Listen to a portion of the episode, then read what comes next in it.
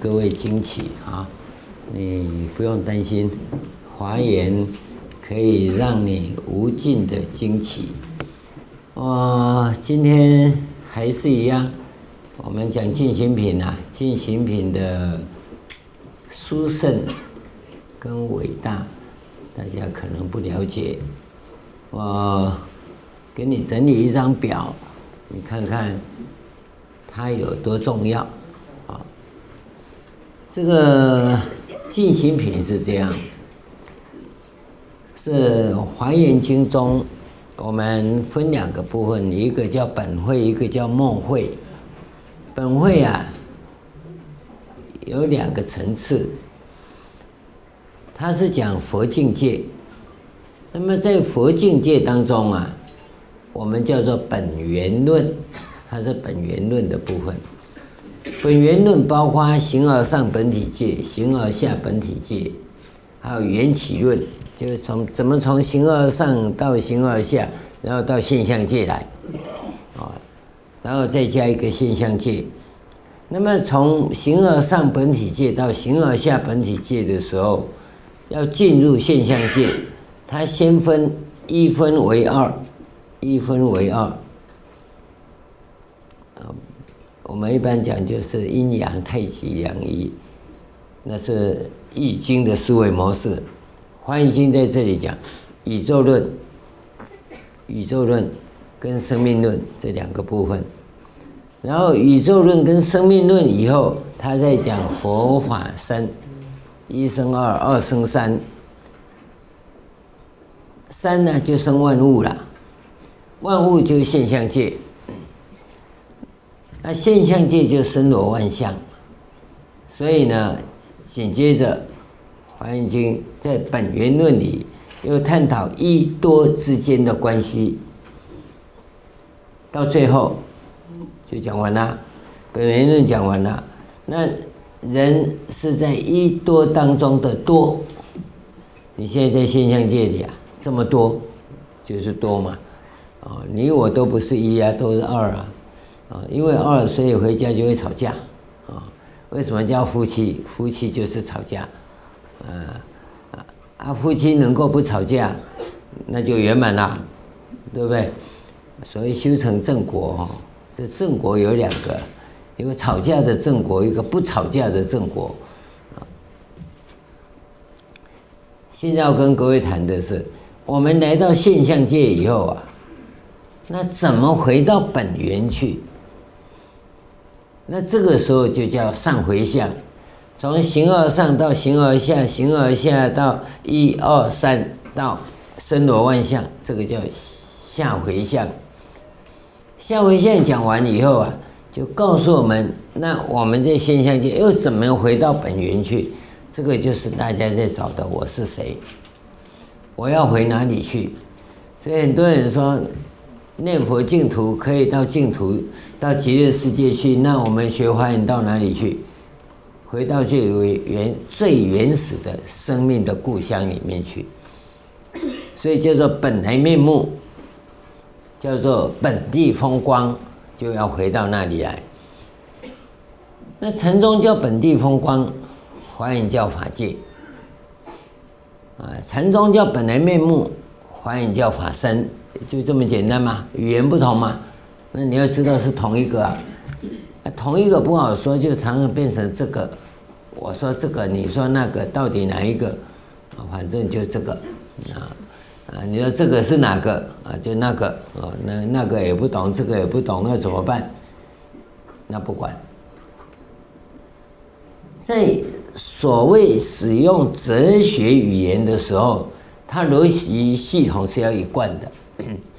现在谈到这里，我们真正要探讨的，不是下回向的问题，是上回向的部分。那么智首菩萨在这个上回向的时候，在净行品里头啊，提到这最重要关键，上回向要怎么回去？所以我们把净行品这部这这一品经啊，叫做华严枢纽，它是很重要的。向回向来以后，要开始转为上回向，他先跟你做一个关键性的说法。那这里头有谈到为什么要上回向？在人间不是很好吗？人间相对的，今天你如意很好啊，今天你不如意就不好啊。那么在森罗万象的世界里，如意不如意是平等的。呃，你今天如意，明天就不如意，啊，如意你高兴，那不如意你也要高兴，对吧？这就糟糕了，啊，这在你的价值观里是不一样的。好了，这问题就来了，这样不公平呐，要怎么样才公平？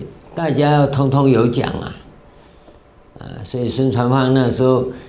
看到人家在踢足球，说怎么大家在抢一个球啊？哦，每一个人发一个给他嘛，就不用抢了嘛，是吗？那就不是人生了。每个人都一个球，不能就不是人生了。就大家抢一个球，那个人生才精彩。好，大家抢一个球，抢到了你就高兴，那抢不到呢？好了，这个时候我们就发生一个问题呀。那么这群人要抢一个球的时候，是不是有一个规则？对不对？一个游戏规则嘛。那大家要遵守这个游戏规则才算呢。只要不遵守游戏规则的，那这社会就没有办法运作了。所以，游戏规则的产生就是文明的开始。但这个时候，游戏规则一产生以后，人性就受到约制，知道吗？你的本能啊就受到限制。所以哪个民族对于这些规则要求越严格的时候，他人性就越偏差。那有没有那样的一个民族，这个游戏规则是顺乎天理的？那就叫中道。所以我们为什么叫中？中国中华，那个中啊，就是天道，所以中庸啊，一开头就讲，天命之谓性，率性之谓道，修道之谓教。道也者，不可虚与离也，可离非道也。这个叫中。所以他的下一段就讲到，喜怒哀乐之谓发，谓之中。方而皆众结，谓之和。是中和，天地未焉，万物欲焉。他开宗明义就讲了，很清楚的就讲了，告诉我们这些东西。那现在我要告诉你的是，这些森罗万象当中，大家都会认为我是在修行。告诉各位啊。这些是不算的，因为这里头修行啊，有一个天命、率性、修道的这个东西。你只要不按照这条路来，你就偏离中道，不属于天命的范围，懂吗？弄清楚啊！这个基本认知很重要。这个认知啊，我们叫做传承，叫做传承。传承你知道吗？这两个字知道啊？你不知道啊？传承又叫什么？神性。一讲神啊，迷信。可你为什么要学？你学在学什么？就在学那个传承。要不然不要学啊。我跟你学，一定要得你的传承嘛，对不对？你再想想看，仔细想想看，你们现在受西方教育的人都不仔细想，是强加的一种知识。传承啊，就是神性，因为你在学什么？我要跟你学木工，很清楚吧？木工。那你天天去玩石头，算不算学木工？这很清楚啊，对不对？那你要学木工，你就只能学木工。你对石头有兴趣，你要放下，是不是这样？那这个放下，这个提起来，为什么要这样？这个叫什么？这叫传承嘛。你要学这个，你就要接这个传承啊。为什么会一定要把那个放下，提起这个呢？这个就叫神性。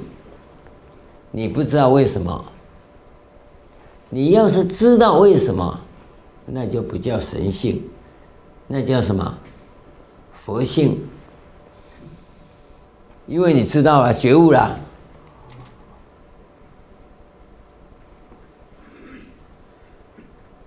好了，传承跟神性、跟佛性有关。而你一定从你的老师那边学来的，对不对？包括法律也一样啊，啊，包括你所学的现代科学也一样啊，对不对？想想看，那这个东西现代人叫什么？你有现代的语言，你先想想看叫什么？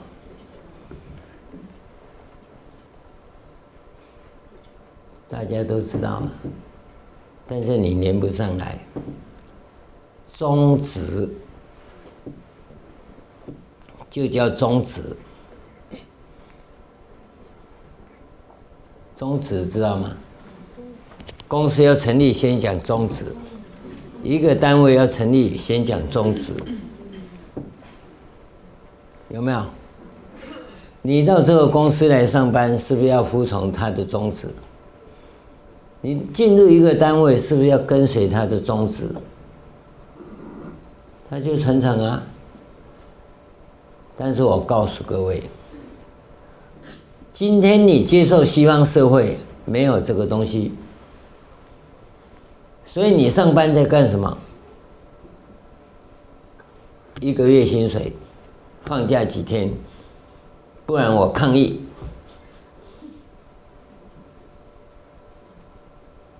你没有宗旨，你没有为这个单位去奋斗的宗旨，你没有为这个单位付出你的贡献的那种基本认知，你只是想到这个单位来，你要给我记住，你就不要用我，用了我算你倒霉。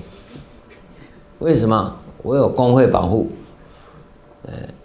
你要给我假期，所以现在很多年轻人一上班就先问薪水多少，一个月放几天假，不然老爷不干，就变成这种状况啊。宗旨啊，它就是传承。当一个企业的文化不能把它的宗旨建建立起来的时候，这个企业绝对不长久。我们单位也是一样，我们的宗旨就挂在那里。你要来，就福音这个宗旨。假如这个宗旨你不能接受，那你来干嘛？对不对？其他都是往后再讲嘛。往后的一切也是以这个宗旨为主啊，对不对？我们这也叫宗旨啊。其实法律上叫什么？就叫宪法嘛。宪法就是我们的传承啊。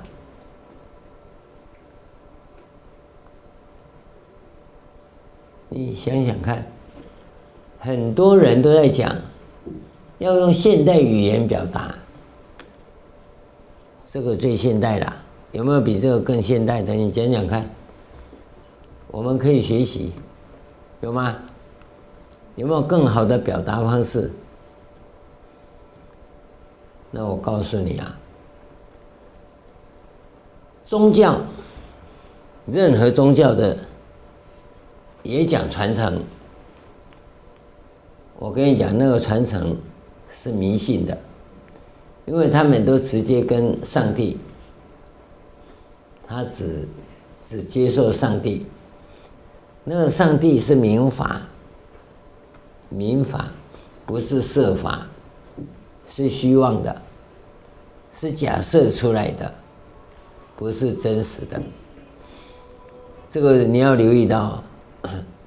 所以每一个人都直通上帝，告诉你啊，上帝哦，忙死了，他要接几只电话？你说，每个人都直接嗯传真给他，跟你讲，他的网际网络哦，速度再快啊，都接受不了啊，不可能的。就算接受得了，他两个眼睛也不够用啊！你要知道啊，任何一个人，你的传承一定是从最根源的地方一直到你这里来，它是有迹可循。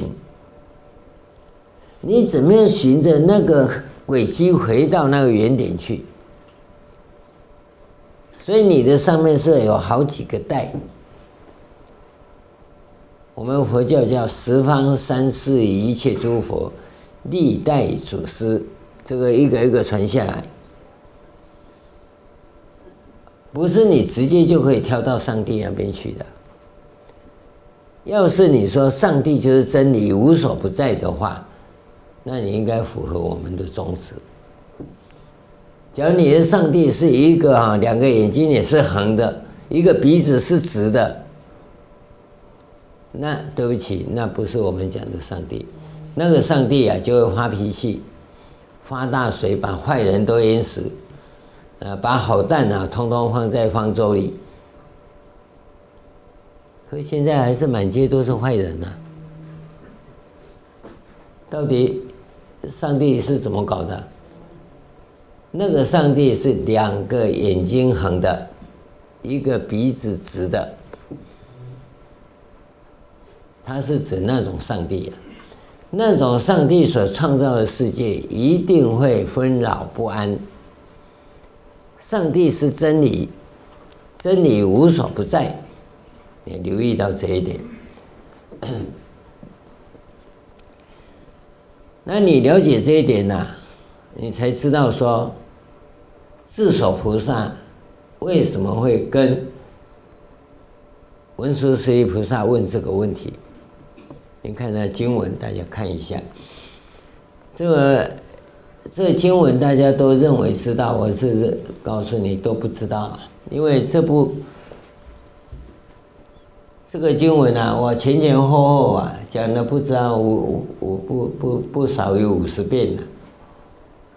智首菩萨问文殊师利菩萨也直接就问了：菩萨云何得无过失生于意业？云何得不害生于意业？云何得不可不可毁、不可坏、不退转、不可动？然后最是最后四个叫做得殊胜生于意业，清净无染，自为先导。我我一直跟各位讲这个六句四句的差别，这是他的一种语言模式，这也是他的心法模式啊！你看不到。它是一种心法模式，那你就很难去进行这个工程。那么我把这一句话转了一下来看那个表，这个智首菩萨这么问啊，其实它是一种华严的语言模式、思维模式跟行为模式。尤其在修行上叫心法模式，四个模式啊的一种标准体，叫做果觉因心，果地觉先列出来，因地行，因地心呐，哦，你再慢慢的去做。这个地方我要跟各位讲，这里叫五蕴皆空啊，这个不是无所不在，嗯，能改吗？嗯。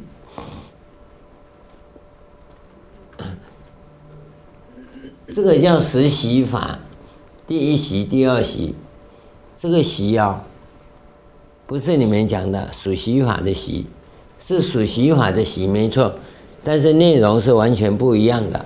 我只好创造新的名词给你用。这个是十句话，这十句话哈，不过是一直到至为先导的十句话，它是十地位、十圣位、三显十圣位的十圣位。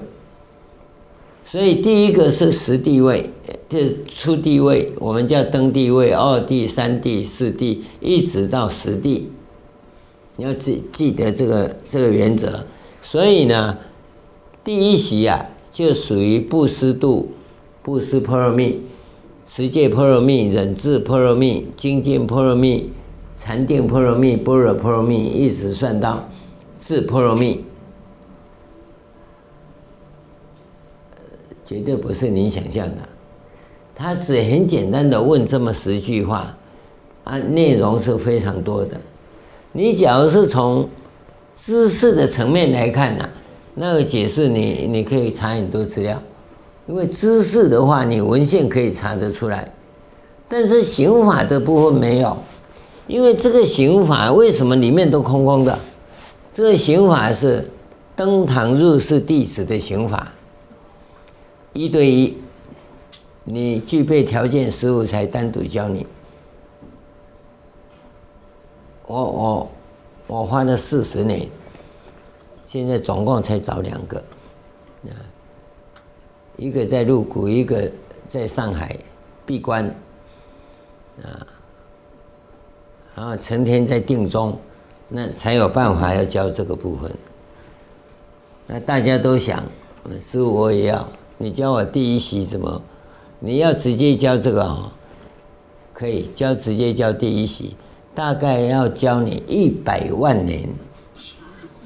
一百万年，简单讲啊，比较具体啊，你要修几辈子都不知道，因为这个前面它有前行跟质量道，你那个必须具备，那个传承你要接下来，传承没有接下来，这个修行只有知识啊，不是修行，所以那个宗旨啊，你必须很明确，能不能？你想想看，能不能？你你想一想哈，我举一个例子啊，应该不是你呀，不过是你也是应该的啊。嗯，爸爸一打哈，你就赶快跑。嗯，妈妈多念两句哈，你就耳朵关起来了。嗯，戴着一个无形的耳机，这样的人呢，传承接不到。传承绝对接不到。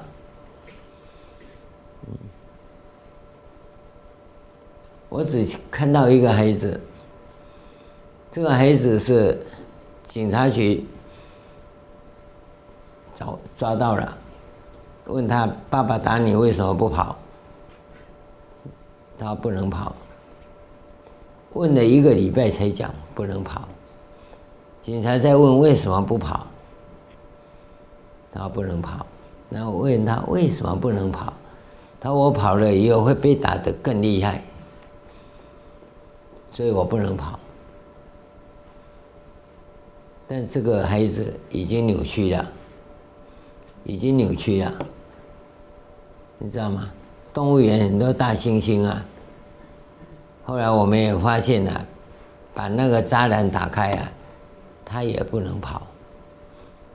因为他知道跑了没用，因为他已经跑了好几次了，都被打得要死啊！啊，然后你看大猩猩跑了，你要怎么抓回来？一定打多少催那个麻醉针呢、啊？对不对？用枪打麻醉针，把他昏倒以后，那五花大绑再绑回来，绑回来他还昏倒的。当麻醉退过以后，他醒过来是很痛苦的。所以他知道，因为跑几次，他就知道不能再跑了。再跑啊，下面的结论他知道。所以这一种动物啊，已经被虐待到扭曲了，你知道吗？这个叫文明啊，文明人的杰作就是这样啊！我要告诉你是，你的心智是很健康的，那是家教很重要。所以我们为什么生出具足、种出具足、家具足很重要？要有良好的家教。家教不是家庭里头的教育，社会上种族里头要有共同的认知，这是很重要的。那么有了良好的家教啊，昨天跟各位讲的，小孩子的问题，爸爸不要掌控欲太强。我讲爸爸只是代表而已，妈妈也算了哈。尤其强势的父母啊，是很糟糕的。孩子遇到两难的时候，父母只能够协助他，由他自己去做决定，然后由他去接受那个决定的后果。后果以后，你只要安慰他就好。被老师打了，哭回来你就抱抱，也不能骂老师，因为老师也是要他好嘛。这样我们的话叫做污染嘛，对不对？啊，你不要再污染他，他两层污染就完了，二度伤害啊，对吧？要他坚强起来，那你下一次要怎么决定？要培养他社会适应性，是不是这样？你去留意到这一点哦，他的社会适应性良好，他就能独立；社会适应性不好，他就完了。所以小时候的家教是很重要的，你到长大以后讲就没用了。你多两讲，多讲两句呀，你没有说我已经跟你讲了一百万遍了，他说够了，你已经讲几百万遍了，还在讲，对不对？你多唠叨两句就不行了。那这样的话怎么修行？完全臣服啊！你首先要不思意见呐。你不能不思意见，怎么臣服啊？有很多人跪在那边，然后眼睛还到处飘，这个有忏悔吗？跟小孩子一样嘛。那边罚站不要动，嗯，动就揍你。你走的时候你就知道，墙壁上画两幅画。孩子都有主见。但这个主见呢，是他的根器，我们不不跟他讲说，你将来不能修行，因为他本来就不修行啊。现在是你要来修行，我们告诉你这种状况怎么办。所以你不用急，你要到达这第一席的时间呢，要等一百万年呢，啊，嗯，他要做的事情是很简单。叫调息，什么叫调息？你平常在做的调息，不是我们讲的调息，它是指你把你的正能激发起来以后，那个血液循环很快，心脏、脉搏跟肺部，它是很剧烈是在运动，调息是让它平静下来，是那个时候的调息。所以你在前行里头要训练你到能够激发，那那这里头的前行工作有哪些？你必须要具备。从技术面来讲，我们一个礼拜就可以了。哦，啊，你要完成的话，大概三次一个礼拜，技术面可以做到，然后可以开始进入这个地方。第二个就是导引，然后入定。开始入定了哈，有征兆了，得定体，成息身完成，然后破地大，到这个地方哦，五蕴已经破了四蕴，这个是最后色蕴要破，所以地水火风空五大要破，所以正是你的资粮比较完成完整的进来到这个地方完成啊。一般来讲要十二年，就算你是人格健全又独立的人，来到这里要十二年。那么这个地方啊，一年，这里一年，这个四年，这个六，嗯，这个这一年，这个四年，这个六年，这个十二年，一共二十四年。那我们教育当然比较快，啊，比较快。那你这全部也要十二年，不要三十六年也要十二年。啊，但是呢，你的条件资格够不够？这个只有师父说的算，啊，你想的不算。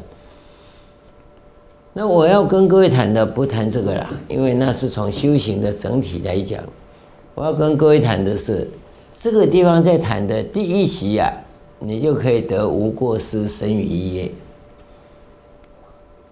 你要知道修行是什么状况啊？它只有一个东西，第一个正能，第二个凝视正能，就这两个。啊，你能不能激发正能？只要不能激发正能，你就不能凝视正能。所以，当他到达得定体的时候，这是我们禅观修行的术语。我用另外一句话来讲，不叫得定体，叫什么？真如现前。那你就必须要能够凝视真如的存在，以及真如的活动。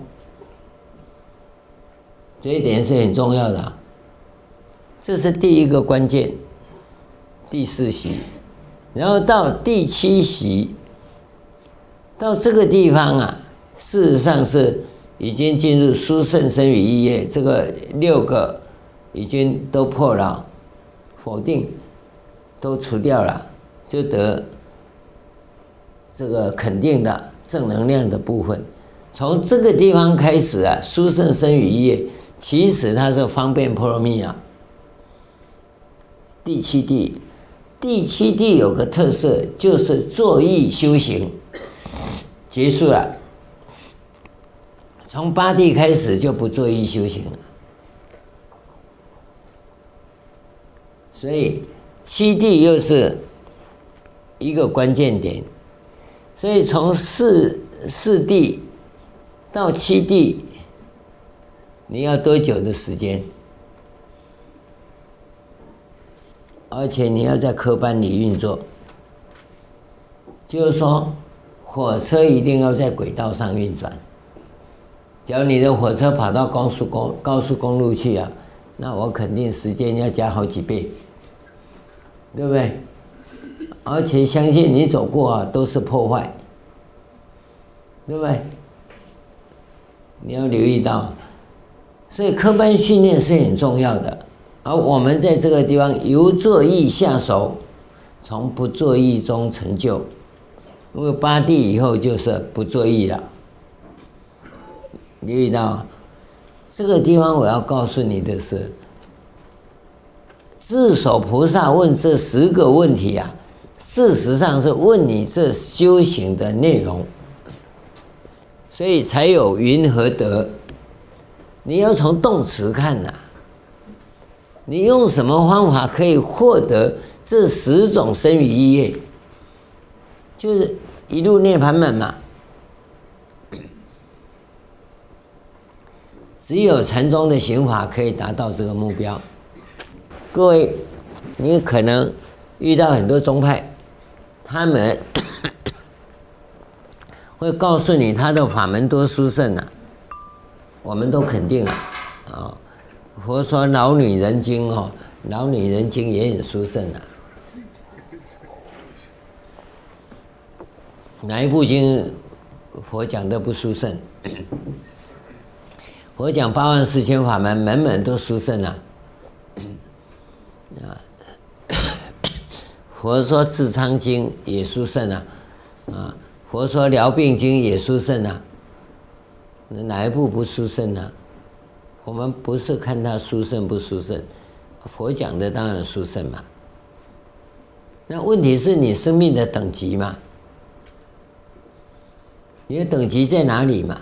有很多人就是 自以为是，想当然耳，嗯，常常抱怨他，他们都没智慧，我讲的他都不听，这很奇怪啊！你怎么不讲说我这德行不足啊？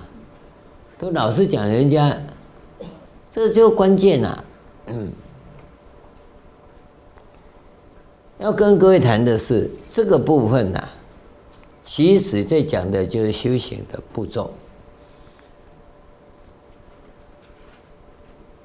这样子，我要告诉各位，你读经啊会读不懂的原因也在这里啊，因为你没有修行。啊，佛法到这个地方越高明的时候啊，这个行法的。内容部分是没办法讲的。从大家发问当中啊，谈到修行的部分，你都会发现，啊，不是说吗？是啊，不是说，为什么要说？因为他讲的是片段，那你也只能接受片段。这个整套经，整套大藏经里头啊，告诉你，只有华严经啊，谈到这个。法界的六位行法，尤其是到了十圣位，这十圣位这一章啊，我因为我们跟你提的是禅观的诀窍，这诀窍啊，后来发展出一个聪明的师傅啊，聪明的，通常禅师都比较憨厚。啊，就比较寡言语，不太会教书。那一个比较聪明的禅师啊，就发明了一个给弟子们可以记起来的诀窍的那种句子，叫什么？口诀。口诀意思就是说，这一段这个公式里头啊，有十句话，十句话你都记第一字。第一个字，第一个字，你就背那十个字。那每一个字后面的句子，你另外再背。那你就把那十个字背起来。那么你到忘记的时候，再把那十个字当中的哪一个字忘记了，你再把下面那一句背一背。这叫口诀。这口诀啊，师傅教徒弟啊，徒弟叫口诀没有错。当徒弟在教徒孙的时候啊，就完了。就不叫口诀，叫什么？咒语呀！你现在念的咒语，Om Mani Padme Hum，Om Mani p a d e h o m m Mani p a d e Hum，听说念得很好，会消灾。这样念会消灾，难怪科学家说你们迷信。怎么消灾啊？它是修法的口诀。第一代师父教给第二代师父的时候叫口诀。当然，这个第一代、第二代不是一二三的一二三的，就第一个阶段的时候叫口诀，到第二个阶段教下去的时候就变咒语了，它内容已经忘光光了。你看，欧玛尼贝贝红，你剩下什么？你说，啊，你就是剩下 唱起来很好听的那个了。还有什么口诀？没了，诀窍就更不用讲了。你要知道，这些都是历史演变的过程中，我们的善根在堕落的现象。你的善根怎么会堕落？因为你发展了，你发展的知识，善根就堕落。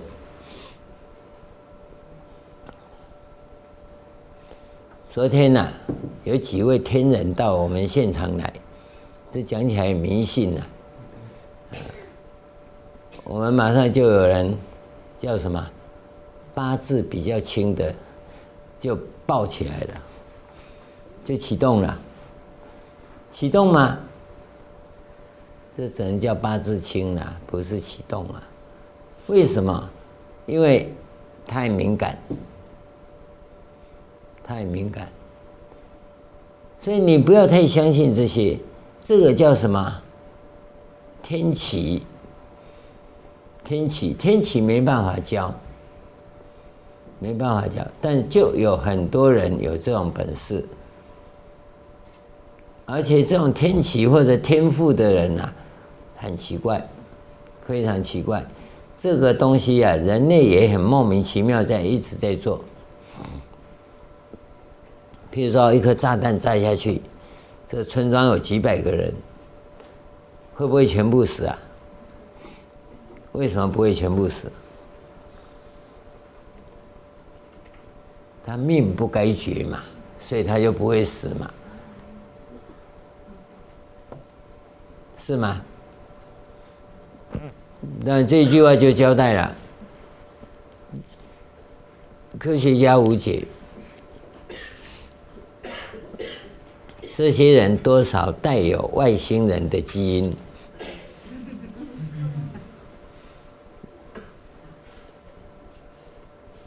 古古古代没讲外星人哈，我们先讲外星人哈，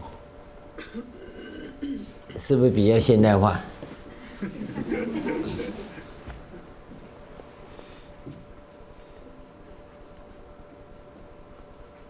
我跟你讲是真的啊，外星人来啊，不太爱跟人类相处，他在他也在找寻，所以你先。用先用这种词汇来来讲，啊，那么应该是具有外星人血统的。我说各位啊，你就会一直问我是谁？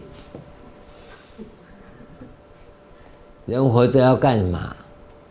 那你假如不是，你就不会问这个，要无聊，然后问那个干嘛？啊，你就你你在这里啊，吃饭，对不对？问这个干嘛？那你就没有外星人的血统。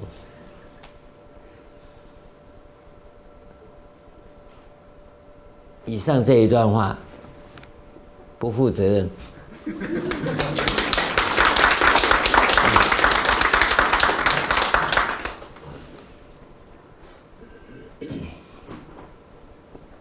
你要留意到，我我们可以用另外一个。表达方式，或许你对世界的看法会完全不一样，会完全不一样。不要太执着自己的看法。人类最大的败笔就是昨天讲的异世界，你大脑的知识啊太仓促，所以你都忘了我们是谁。大家都会吃很好吃的叫美食，你去注意看看，美食里头都没有原味。什么糖醋里脊？你在吃什么？我看你都在吃糖醋啊，对不对？有的时候请我爸爸吃饭，嗯，这个糖醋排骨不错，这排骨怎么那么脆？咬下去就 就都脆了哈，还可以吞下去。我说对呀，对，因为它炸得比较厉害。因为素食的排骨是什么？啊，油条做的，我们油条老油条，那么面粉一裹，糖醋一煮，就糖醋排骨了嘛。啊，他，我跟你讲，根本就吃糖醋，哪有吃排骨嘛？所以你吃美食就犯了这个毛病啊！真正吃美食是要吃原味的。啊，用现在来讲，大概只有沙拉，可你又不吃沙拉，你里面有什么千岛酱啦，什么橘子酱啦，又又混浊了嘛？那叫荤呐、那不能叫素啊。素是要忠于原味嘛，所以为什么不叫吃菜？他一定要叫吃素，叫你忠于原味。你看素跟菜你都分不清楚，所以现在吃素的人哪有？都假惺惺，我们吃素去，哪一家素食餐厅啊？没有见过啦，都是荤食啊，然后又贵的要死啊！明明就白菜做的，它也那么贵。你看你用词认知整个都偏差了，这样修行怎么会成就啊？不可能，因为你不认识啊，你不认识。所以我们话再讲回来，我还是在讲这一这一段，传承为第一，传承。所以不是我们一直要跟你讲传承，你想想看，中华民族五千年文明，这不是讲清楚就是传承吗？问讲这句话什么意思？啊，那天一个美国人还跟谁讲啊？跟谁？跟温家宝讲嘛？啊，人家印度六千年，美 他美国三百年不敢讲啊。即使三百年也是传承啊，对不对？不是你六千年，我我五千年，不是这个意思，是你重不重视传承嘛？那你重视，我们再来研究我们的传承是什么？当你不重视，你没有传承，你讲什么？你每个家庭都有传承，所以每个家庭都有一个叫家训。我们是忠厚传家，啊，还是刻薄传家？你讲清楚，哦，现在也可以。我我们是小气传家，或者吝啬传家，一毛不拔传家都可以。我们自由嘛，对不对？但你要清楚啊，那要能够永恒的传下去呀，那是你们家族的什么责任？你自己必须面对它嘛，所以我们看到耕读传家、忠孝传家都很好啊，那你才能教导子女嘛。啊，你没有的话，你教导子女的中心思想没有，没有中心思想，所以你说我们是耕读传家，有时间读书啊，农忙就去忙耕读嘛，啊，当官呢不必呀。哦，我们不是仕途传家嘛？你说不，我们就要当官，可以，那你就当官。啊，当官你仕途传家哈，那你就要怎么样？懂得亲民爱民，你就不要假仙，啊，穿着西装哦，还还还还到稻田里头去慰问农民，这个叫欠揍。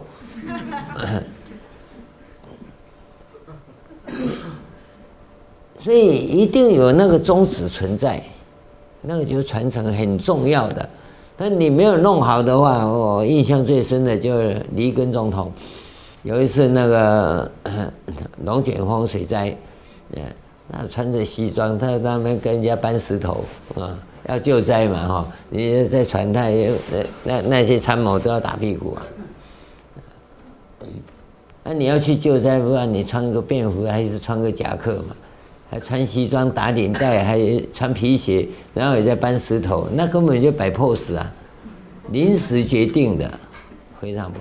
与其这样，你不如站在旁边说感谢大家，对不对？你是总统嘛？那来来，大家在救灾，你到那看一看可以。想到救灾现场去穿西装，那就不恰当，不恰当。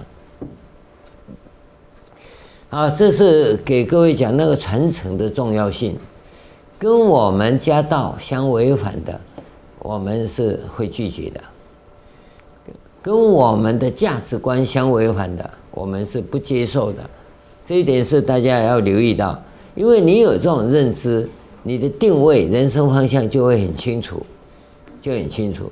那这个经文里头告诉我们的是，你要来，现在告诉你上回向，那个终极目标先跟你定了。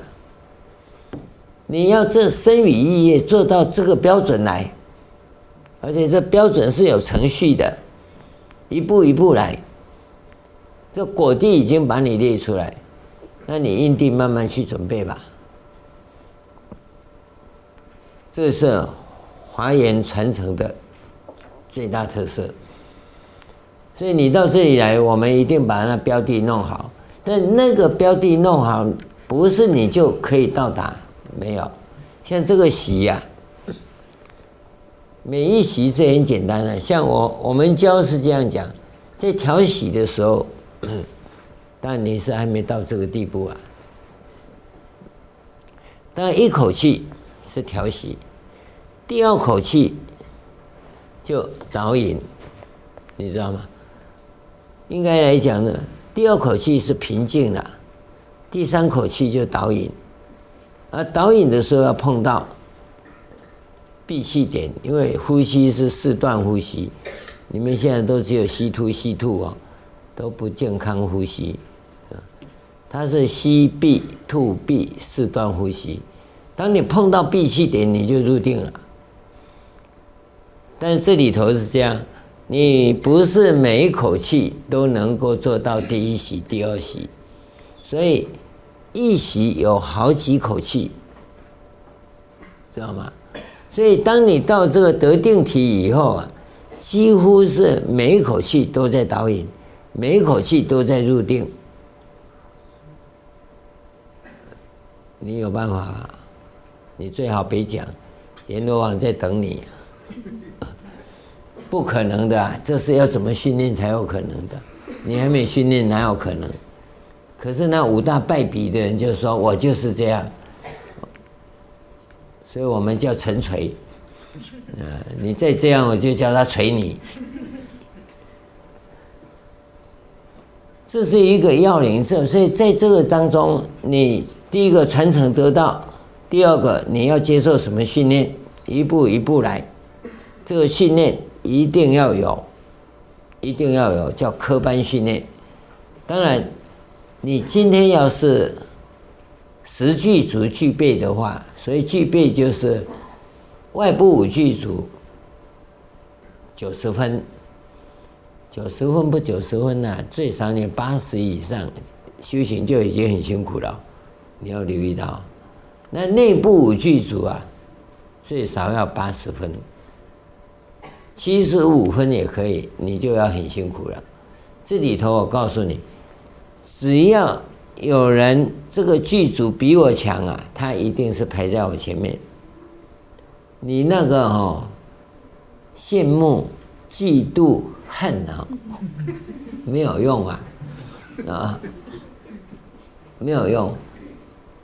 啊，你可以照着镜子说我真美，那你你可以自己说我真美。那出去没有人理你啊，对不对？这美女啊，人家就会美赞美你，看到你回头率啊，头会回过头来再看你，那个就没了啊！啊，你站在那里，没有人认识你啊，你你多美都是假的。所以你的本质、你的条件怎么样，那是天生的，你不能够啊用意志，我想强出头，那是没有用的。所以这一些你不能够具备的话。修行条件你是还没具备的，这个你一定要记得，不要自己强出头，不要五大败笔，这个都跟各位讲过了。所以当他提醒这个部分来给我们做参考的时候，他果地诀已经讲了啊，每一个地方啊，它都相当长，所以从这个地方开始，师父就要介入了。像现在各位，我这样讲，大家听哦。大概百分之九十九都会听错。你现在耳朵在听我讲，心里你是自己在加工了，知道吗？你已经在加工了，那已经变味了，没有原味啊！你不是吃素啊，你已经吃糖醋了，对不对？我这里讲到你那里就变了。那么来到这里的人，对不起，假如我讲你不能听啊，我是不可能去给你进来的。我不是要跟你吵架。你知道吗？把你关在那个地方，我进来跟你小餐的时候，我们就开始吵了。到底谁欠谁啊？对吧？而我会开五个门给你跑出去。所以这个时候只有完全臣服才有可能，你不能完全臣服是不可能。那那你前面的那几个部分，传承，还有经典积淀。都需要啊，资粮道，人格性最少要到独立啊，只有健全还不行。还有善思维用心啊，用刚才的话讲，带有一点外星人的血统啊，不然你不可能。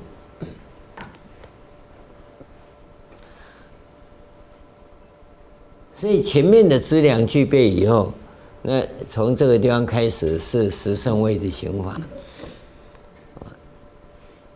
你看，自所菩萨一开始就从这里讲起，啊，所以这里这一段绝对没有人解释啊，他要怎么解释？无过失啊，这个生与异业从不犯过失，生与异业从来不害，不害什么？